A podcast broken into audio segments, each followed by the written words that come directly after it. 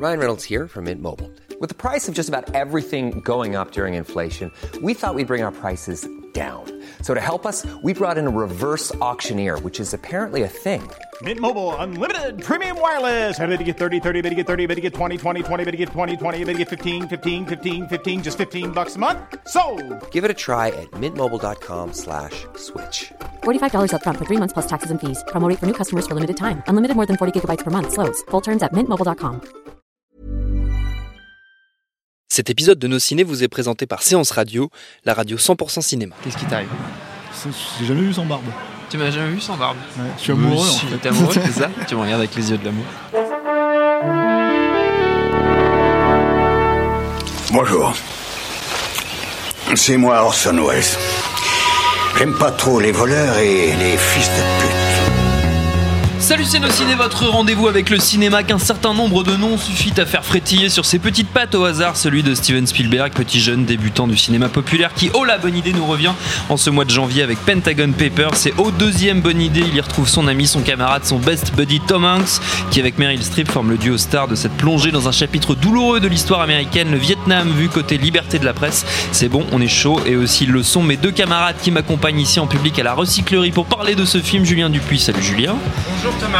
Non, t'as pas entendu, vas-y, tu Ah, peux j'aurais redire. dit, bah, Voilà. bonjour Thomas. Bonjour Julien Voilà, et c'est bon Stéphane Moïsaki. Salut Stéphane. Salut Thomas. C'est nos ciné épisode 118 et c'est parti. Monde de merde. Pourquoi il a dit ça? C'est ce que je veux savoir. Pentagon Papers, The Post en VO, The Post pour le Washington Post qui est au cœur de ce nouveau Spielberg puisqu'on nous y raconte le processus tortueux et douloureux qui a conduit à la publication en 71 par le journal des Pentagon Papers, donc dossier à charge qui prouvait que l'administration américaine savait depuis des années que la guerre du Vietnam était un bourbier sans nom, qu'une victoire était, hautement improbable et donc qu'ils avaient menti au public. Une publication orchestrée par Catherine Graham, alias Meryl Streep, donc héritière et patronne du Poste, une femme dans un monde d'hommes où elle compte tout de même quelques alliés, dont Ben Bradley, rédacteur en chef du journal, incarné, vous m'avez vu venir, par Tom Hanks. So, can I ask you a hypothetical question? Oh dear, I don't like hypothetical questions. Well, I don't think you're gonna like the real one either. Do you have the papers? Not yet. Et au générique, on trouve également une tripotée de visages connus, Bob Odenkirk, Sarah Paulson ou encore Bradley Whitford. C'est Pentagon Papers, qu'en avez-vous pensé, messieurs Julien? C'est moi qui commence. Ouais, c'est toi qui commence à la demande de- express de Stéphane Moïsakis. Donc si je me plante, vous serez, Voilà. vous serez Je rattrape miséricordieux. Euh, eh ben, justement, ça tombe bien parce que moi j'ai commencé par une grosse banalité. Je pense que Ouais. le- le- le- la chose qui fait plaisir, c'est de, de voir un, un film réalisé par des cadors. Mm. C'est, c'est- c'est le, c'est- moi, c'est le premier truc. Il y a un plaisir de cinéma immense à voir un film comme ça, où euh, toutes les, les parties, tous les chefs de poste sont euh, excellent, euh, que ce soit du côté des, comédiens, parce qu'ils sont vraiment parfaits tous y compris les plus petits rôles, comme tous les, tous les chefs de poste. Encore une fois, euh, la reconstitution historique, par exemple, euh, est hallucinante. Moi, je, avec Munich, c'est peut-être d'ailleurs la plus belle reconstitution historique qu'on ait vue chez un, chez un Spielberg. Tout est parfait, on y croit, on y croit absolument. Et, et pour aller un peu au-delà, euh, moi, ce qui m'a euh, particulièrement touché, je pense que c'est là que fonctionne vraiment bien le film, c'est sur le côté humaniste en fait de, de Pentagon Papers. Alors, c'est une euh, la palissade hein, de dire que les, les films Oui. de Spielberg sont, sont humanistes. Et là, C'est généralement qu'est-ce que ça veut dire? Oui, c'est vrai, mais euh, d'un point de vue narratif, en fait, qu'est-ce que ça veut dire? Ça veut Hmm. dire que le, il ramène euh, des problématiques euh, sociétales euh, à, l'humain en fait, et aux au, au défis euh, que doit affronter chaque personnage. Qui deviennent du coup presque, euh, j'allais dire des archétypes, mais pas dans le sens où ils sont euh, très clichés, etc. euh, dans le sens où je pense qu'on peut se projeter très facilement Mm. dans, dans, dans, dans chaque personnage. Et, et ce qui me plaît énormément, moi, dans le film, c'est que la- solution à toutes ces problématiques-là réside donc en chacun d'eux. C'est-à-dire que j'ai entendu dire, enfin, on parle beaucoup en fait du côté féministe du film, hein, Oui. qui, est, qui est réel, mais il n'est pas brandi comme un étendard. Il est vécu euh, par un personnage. Et, euh, la, problématique féministe vient autant du personnage lui-même que euh, de son environnement. C'est-à-dire que le, personnage va, réussir à s'émanciper à partir du moment où elle-même va pouvoir va réussir à s'affranchir en fait de l'image et de, du cadre dans lequel la société euh, le fixe. Et tout le film et tout le filmage du film est résumé à ça. Je vais faire un petit spoiler. Ah. mais non, mais parce que c'est un exemple assez édifiant. Déjà, euh, un exemple édifiant qui n'est pas un spoiler, c'est que l'ouverture du film, ce qui va, l'élément déclencheur, est, est- est un récit extrêmement subjectif, une expérience très subjective sur la guerre du Vietnam, Euh, le- euh, présenté du- avec une concision et une efficacité absolument époustouflante, mais où on comprend pourquoi, euh, à l'origine, euh, ce scandale a éclaté et en quoi euh, on le doit à une personne finalement qui a redécouvert son euh, au milieu d'un mode de fonctionnement euh, justement déshumanisé euh, dans lequel il était emprisonné.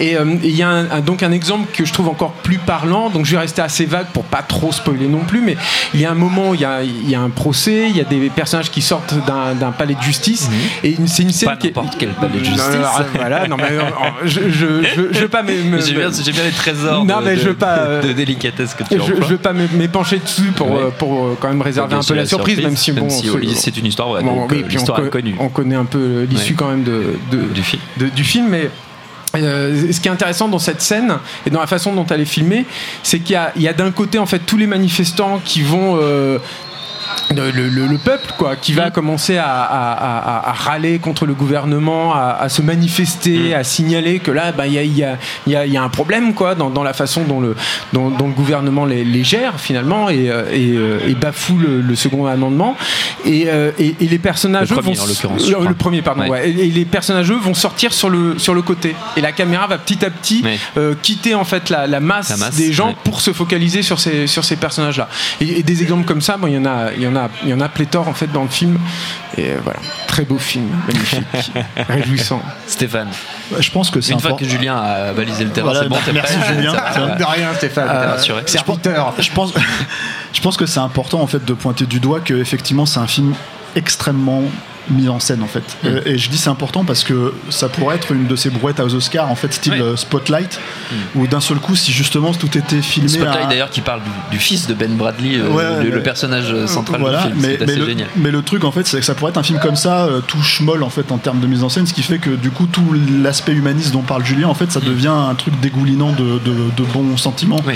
et de bon sens euh, moral Euh, Où les personnages existent finalement un peu moins dans voilà. Spotlight. hein. et, et- et là, en fait, ils existent clairement parce qu'ils existent par rapport à leur positionnement vis-à-vis du, du spectateur, en fait. C'est-à-dire que il y a le- le- les- les- la logique morale dont parlait Julien tout à l'heure, mais il y a aussi le, le positionnement dans le champ, en fait. C'est-à-dire que moi, il y a pas mal de scènes où, où tu te retrouves avec des espèces de, de joutes verbales, euh, morales, politiques, où euh, d'un seul coup, en fait, la- la- le positionnement des, des personnages dans le champ change du début jusqu'à la fin de la scène.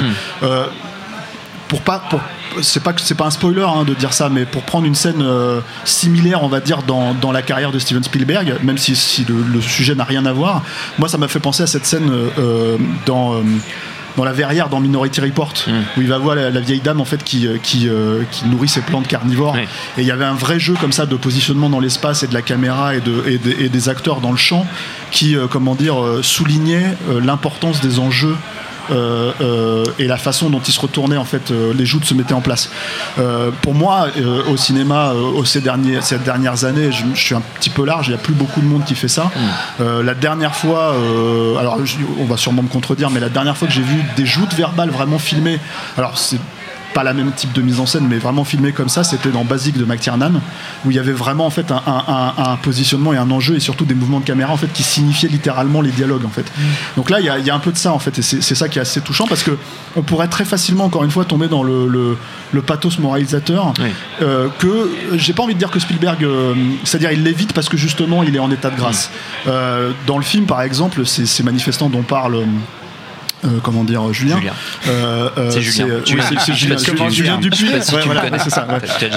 Euh, les- ces manifestants dont il parle, en fait, les gens qui, qui sont à la, comment dire, aussi, enfin les gens de la rue en fait qui sont à la, à la, à l'aune de, de, de la situation de crise en fait que le gouvernement est en train de, de comment dire, enfin de la révolte qui gronde, euh, bah, il file en fait des rôles à ses enfants. Euh, t'as la, la- la- la plus jeune fille, je crois, de Spielberg, qui vient et qui est la personne qui pose le paquet en fait sur le, sur le, comment dire, euh, dans le journal et qui le file, je crois, euh, je sais plus, je crois que c'est Bob Odenkirk, je sais plus le- lequel. Euh, pareil, non, un autre personnage, mais enfin bref, peu importe, c'est, faut, ça, faut, Un anodin, mais enfin un, personnage secondaire dont on n'entendra plus Même pas parler. secondaire, c'est mais- vraiment mais, juste- qui existe. Enfin, c'est qui a une pas fonction, qui a une fonction en fait, qui a une fonction qui est voilà cette logique de dire la révolte vient de la jeunesse en fait. Oui. C'est ça, la, la révolte contre le gouvernement, le questionnement, euh, tout ça, ça vient de la jeunesse. Il y a son fils aussi qui joue dans un des manifestants. Et ça, c'est un truc où tu te dis bon ok, c'est papa Spielberg qui donne le leg en fait à, à- voilà. Et c'est le sujet du film. C'est-à-dire que c'est un film qui est aussi extrêmement immédiat.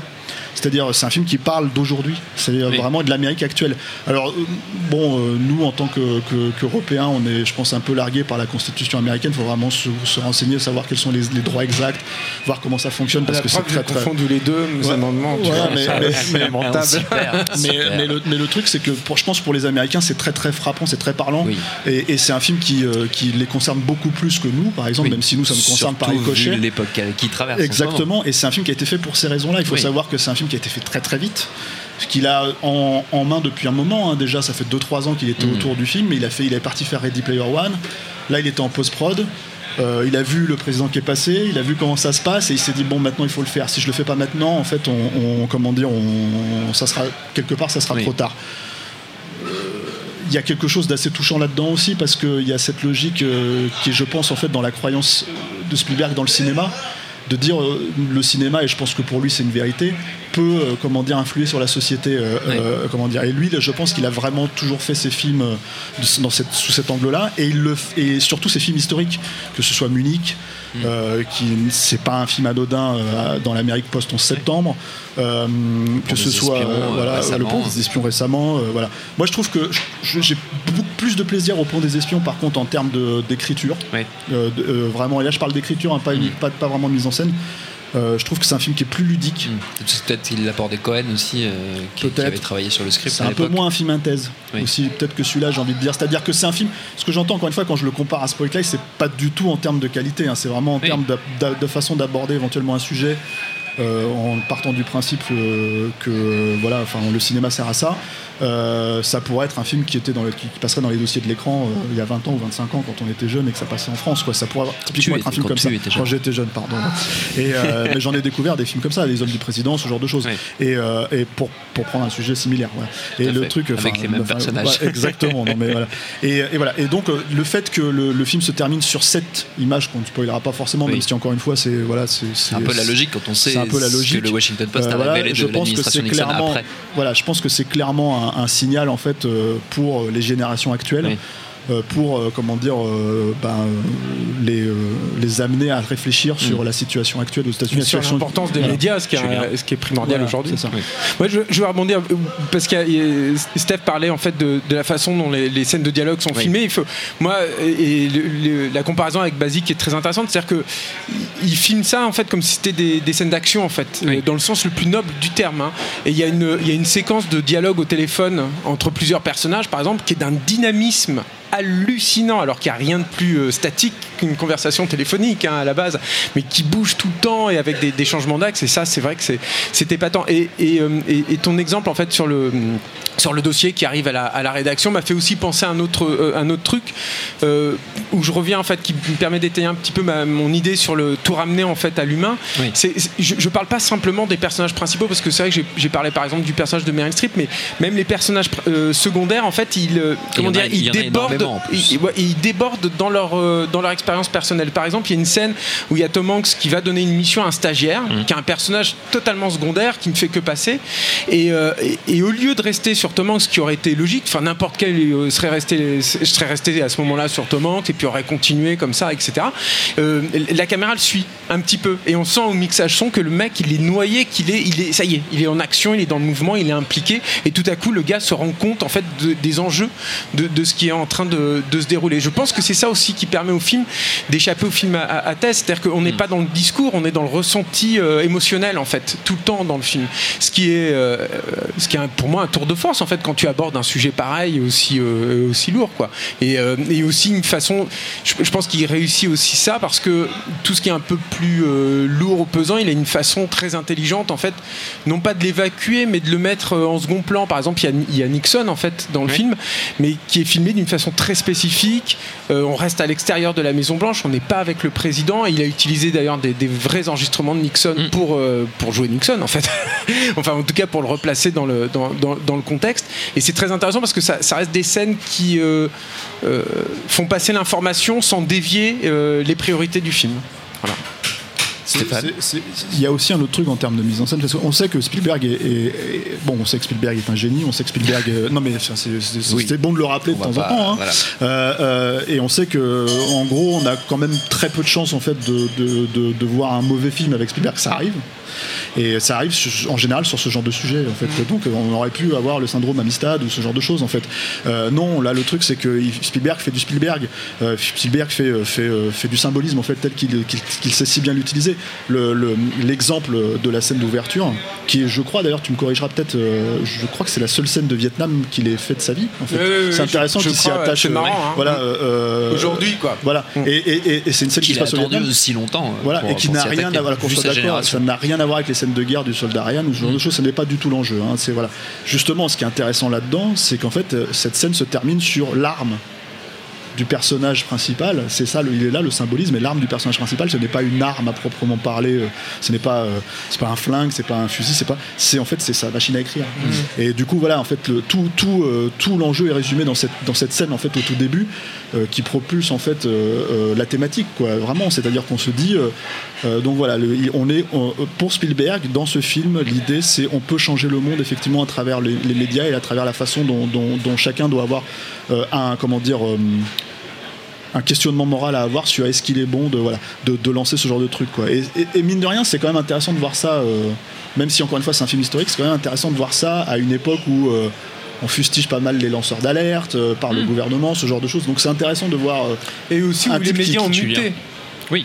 C'est ça aussi qui est intéressant, c'est-à-dire que comme dans, dans Spotlight, hein, là, pour le coup, mais qui était traité, je trouve, de façon un peu plus balourde, un peu plus frontale, on est aussi dans une époque euh, où le papier a beaucoup, beaucoup de pouvoir. Bon, Spotlight, évidemment, était beaucoup plus récent, quoi, mais on était encore. euh, Internet n'avait pas encore euh, ce pouvoir-là, Oui, l'information ne circulait pas de la même façon et tout. Je, je pense aussi qu'il y a une. c'est peut-être d'ailleurs le seul petit côté passiste, mais j'ai même pas envie de le dire en fait parce que c'est très, très léger. C'est surtout une, une façon de parce que c'est pas un film euh, en contre en fait c'est vraiment un film pour et, euh, et- et c'est une façon de dire voilà le, le- le journalisme d'investigation voilà ce que ça représente voilà son importance et voilà pourquoi c'est important aussi de le, de le préserver aujourd'hui ce qui n'est pas forcément évident Et voilà ce que c'est a tous pu quelque changer chose. euh, par le passé. C'est un peu ce que veut nous montrer Spielberg. Avant de se quitter, messieurs, à moins que vous ayez encore, j'imagine, plein de choses à dire, mais sur Spielberg, une fois que vous êtes lancé, je sais, je sais comment vous êtes. Euh, avant de se quitter, donc on fait comme d'habitude une petite fournée de recommandations à destination de nos auditeurs. On peut rester dans l'univers de Spielberg, mais on l'a déjà fait, donc euh, vous êtes toujours euh, libre de vos choix, Stéphane. on Tiens, peut partir tu peux- complètement à Tu l'opposé. peux partir complètement à l'opposé si Bon, tu veux. écoute, pour rester dans l'univers, mais bon, ça, je, je- je- c'est une recommandation complètement futile parce que je pense que. que La liste de Schindler. alors, non. Ouais, très bien. Non, mais pour rester dans l'univers, moi, et puis la musique, euh, la musique de John Williams Oui, qui m'a fait penser c'est John aussi. Williams qui fait la Voilà, musique. c'est euh, c'est le JFK de, de, de, Mmh, d'Oliver Stone. Mais bon, ça, encore une fois, je, pense que je. Oui, bon. C'est un film, c'est un film assez connu, donc qu'on appelle j'ai un pas classique. besoin. Voilà, exactement. Ah, mais attends, c'est un film qui a été vachement décrié quand c'est sorti à cette époque. bien, je, sais que bien. t'étais encore en train de, de, de, de- de regarder Transformers à la télé, mais voilà, Certainement. c'était- voilà. Non, non, mais c'est vrai qu'à l'époque, c'était un, un film qui a, qui a- qui a fait euh, un peu, pas scandale, mais qui a fait un débat Mm. euh, sur sa véracité historique notamment. Euh, mais alors pour, pour partir mais complètement à l'opposé, juste parce que je suis en train de regarder ça en ce moment et que j'aime bien et que j'ai envie de, envie de pointer ça du doigt, c'est une série télé FX parce qu'il parle. alors, le truc c'est qu'on n'a plus le droit de parler de Louis C.K. maintenant. Il paraît qu'il est Non, c'est grattage, fini. j'ai, plus le droit. Terminé. Bon, alors j'ai parlé de Pamela Adlon, sa, sa comparse en fait, qui, qui fait une série produite par Louis C.K. Désolé, Ah, et qui s'appelle Better Things Mm. et qui est un peu ma découverte du moment. C'est c'est euh, bah, Louis euh, version féminine si on si on résume, hein, euh, sauf que ça se passe à Los Angeles, ça se passe à New York et, et c'est super attachant en fait. C'est pareil avec une écriture assez assez comment dire maîtrisée. Bon, c'est filmé. Comme une série télé, malheureusement, hein, c'est pas du Spielberg, voilà, mais euh, Du Lubitsch. ou du Lubitsch, voilà, pour tirer si tu veux. Mais, euh, mais voilà, c'est vraiment un, un- un- un- comment dire, une série attachante, euh, courte, hyper, Mm. euh, hyper concise, vraiment fun parce que c'est une personnalité à découvrir. Pamela Adlon, on l'a vu dans, comment dire, on l'a vu dans Louis. Oui. Elle a un, second rôle. Elle avait fait aussi l'autre série avec Louis C.K. Elle Oui. jouait la femme de Louis C.K. Lucky Louis. Lucky Louis, merci, voilà, que j'ai découvert aussi récemment en même temps. Voilà, mais je trouve, ça, je trouve quand même que Better Things c'est quand même mieux. Et bah voilà, je conseille, je conseille ça. ça se trouve sûrement sur l'internet Ouzbékistan ou certainement sur des, dans des réseaux obscurs où la liberté de la presse n'existe pas forcément. Julien. Alors moi, comme je suis un bon élève, contrairement à Stéphane, je vais rester avec Spielberg. Ah, merci Julien. Ça fait plaisir. Il faut quand même être professionnel au bout d'un moment. Excusez-moi, Monsieur Mosekis. Euh, non, euh, je, vais, je, voudrais euh, conseiller. En fait, il y a, y a, un truc qui se passe en ce moment. J'ai l'impression, c'est qu'il y a les archives personnelles de, de, Spielberg qui commencent à s'ouvrir un peu. Alors, je pense que ça vient, c'est à l'initiative de Spielberg. on, on, a envoyé des petits extraits dans l'excellent documentaire de Jack Paltrow sur Brian De Palma, par exemple, où on le voyait au, téléphone, dans sa voiture, etc. Et il y, a, y a une nouvelle édition en fait de Rencontre du troisième type qui est sortie en octobre dernier. Euh, avec le film en 4K, tout ça, bon, tout ça c'est très bien. Mais il y a un bonus dedans justement sur le tournage. C'est trop court, malheureusement, ça dure euh, une quinzaine de minutes. Et ce sont les films que Spielberg tournait lui-même euh, à l'époque sur le tournage, un tournage au long cours, très compliqué, très dispendieux, très très stressant aussi également. Et, et c'est formidable parce que je, pense que c'est toujours à travers les petites histoires aussi mm. qu'on arrive à appréhender les grandes œuvres comme ça. Et c'est c'est génial de redécouvrir en fait Spielberg. Euh, euh, hors du circuit promo, on va dire. Parce que même ces bonus, c'est quand même souvent de la, promo chez Spielberg, c'est pas Peter Jackson pour le coup. Et euh, voilà, c'est, je, vous conseille ça. c'est, une édition qui va bientôt être dans, les bacs à solde, je pense. Ça sera pas, très cher. Et rien que pour ce petit bonus, ça vaut vraiment. Peut-être pour Noël prochain, Alice sera, on verra bien. Notre temps est écoulé. Merci à tous les deux. Merci à Jules, à la technique. Merci à la recyclerie, au public pour l'accueil. Rendez-vous sur binge.audio, le site de notre réseau de podcast Binge Audio pour retrouver toutes nos émissions, le programme des prochaines, les dates d'enregistrement enregistrement en public si vous voulez venir nous voir vous aussi. En attendant, on vous dit à très vite. J'adore mon boulot. Vous êtes la crème de l'aristocratie française. Vous avez compris ce que je vous ai dit? Oui, cancer du poumon, inopérable. Next épisode, c'est le nouveau rendez-vous 100% série de Séance Radio avec Charline Roux et son équipe. On ferait mieux de rebrousser de main, les gars. J'ai fait du mal. J'ai compromis des missions. Des policiers français? Les acheter, pas les tuer. Next épisode, le mardi à 19h sur Séance Radio, est disponible sur toutes les applications podcast.